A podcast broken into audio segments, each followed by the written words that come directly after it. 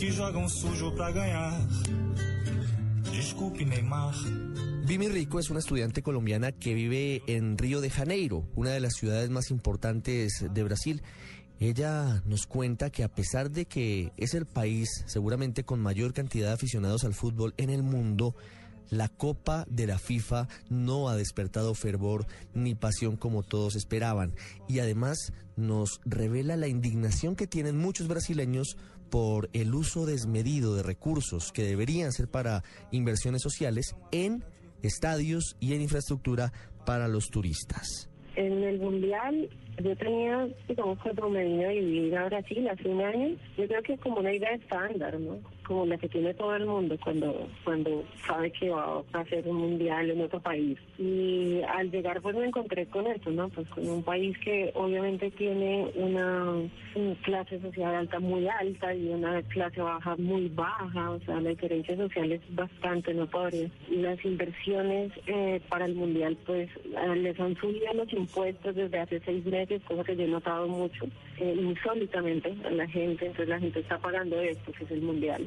Y dos, pues todas las obras para pro al mundial están pasando, bueno, en Curitiba, Fortaleza, Río de Janeiro, Sao Paulo, bueno, las ciudades con las que se abrieron las nuevas obras para el mundial, todas se hacen en sectores que son de población pobre, digamos así. O sea, lo que hace pensar o lo que piensan muchas personas es que se trata como una limpieza social un poco para que las personas que vienen de los otros países vean una buena cara de Brasil. Pero entonces, al hacer esto, ellos están desalojando por montones a personas. O sea, hace poco leí las estadísticas y estaban como 250 mil personas desalojadas y uno ya las ve en las calles, por lo menos aquí en Sao Paulo que hay personas en parques, quedándose afuera en las carpas con carteles manifestando y etcétera.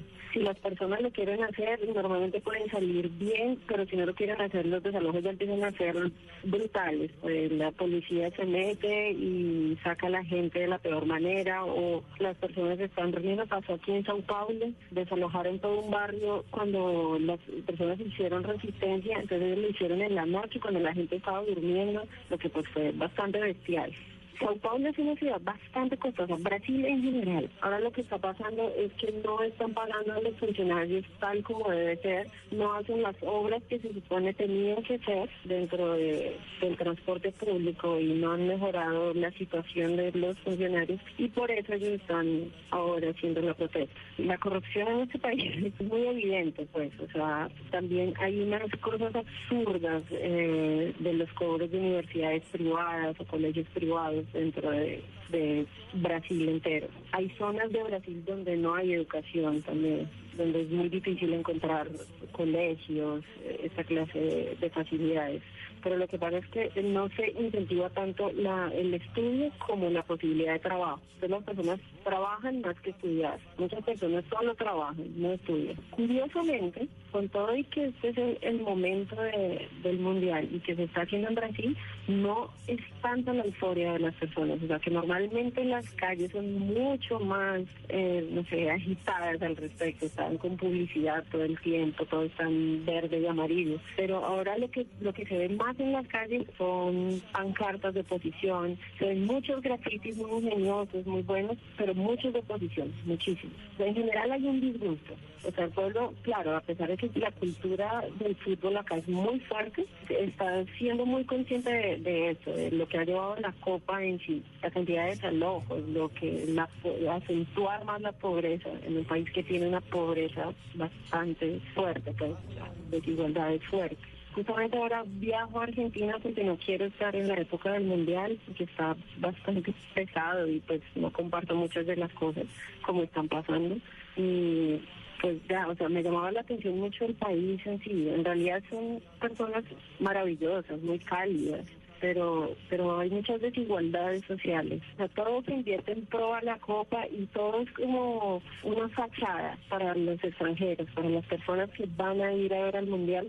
El gobierno trata de mostrar esa buena cara de Brasil, pero está ocultando de la manera, digamos, más horrible las desigualdades, la pobreza, la falta de, de educación y etcétera que tiene este país.